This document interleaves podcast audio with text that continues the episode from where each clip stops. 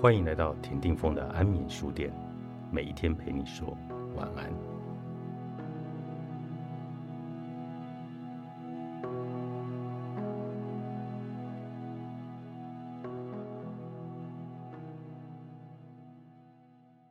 快乐有时候代表满足，但满足的意义同样需要仔细的分析。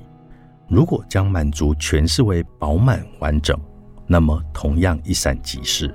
而且跟努力思考没有多大的关系，但若论到满足代表一种已然足够的感受，我认为透过深层的思考可以达成，即使最后没有定论。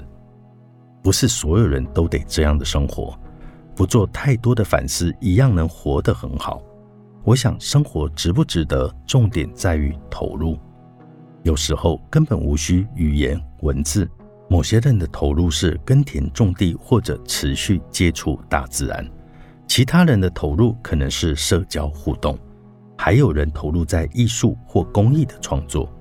思考只是用力投入这个世界的一种管道，能够开拓心灵视野，以想象不到的方式重新认识世界，解开现象背后的千丝万缕，能够让我们活得更自在。或许有人觉得。这种想法过度的乐观，冷眼底下看到的就是一个冰冷的世界才对吧？我不认为，对事物了解更深，对现实掌握更多，惊奇也会不断的增加。研究基本力量背后机制的科学家都是赞叹而非气馁。每一次科学将我们推离中心，都会指引另一个方向。神经科学家阿尼尔塞斯这样说。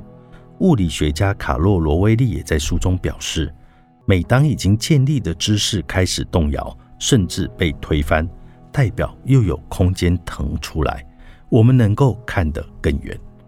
并非所有的发现都是正面事实。哲学与科学的不同就在于寻求标准。我们不只想知道事物的实然，但也想知道应然。而这一条理想与现实的隔阂。就有可能成为失落感的源头，但我们对此如何反应，则是自己的选择。在法国的存在主义中，生命的荒谬造成了苦痛、放纵和绝望；英国存在主义却以此来制造欢笑。我所谓的英国存在主义，其实就是蒙提派森他们在电影《圣杯传奇》和《万世魔星》中揶揄生命有某种高层次。超越性的存在推动的观念，来凸显我们或许也只是苟活于世，常常得忍受残酷与嘲笑。话虽如此，这两部片可都是喜剧，观众笑得出来，那是因为其实也没有那么惨。很多情况下，笑是因为我们承认我们没有达成理想。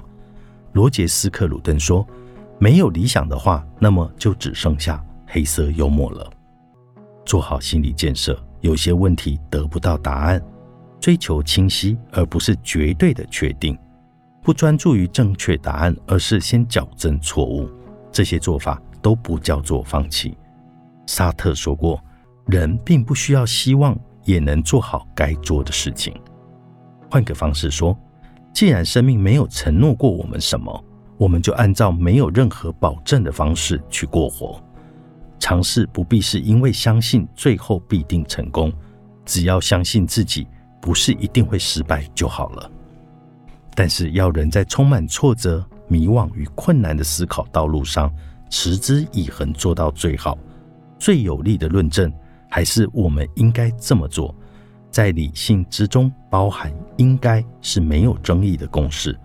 面对强力论证就应该接受结论。很多人觉得。此处的应该与伦理学上的应该不是同一件事，我倒不认为。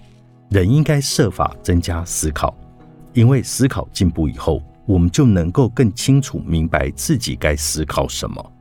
如果思考方式错了，没找到自己真正该思考的是什么，很可能就会产生不该有的信念。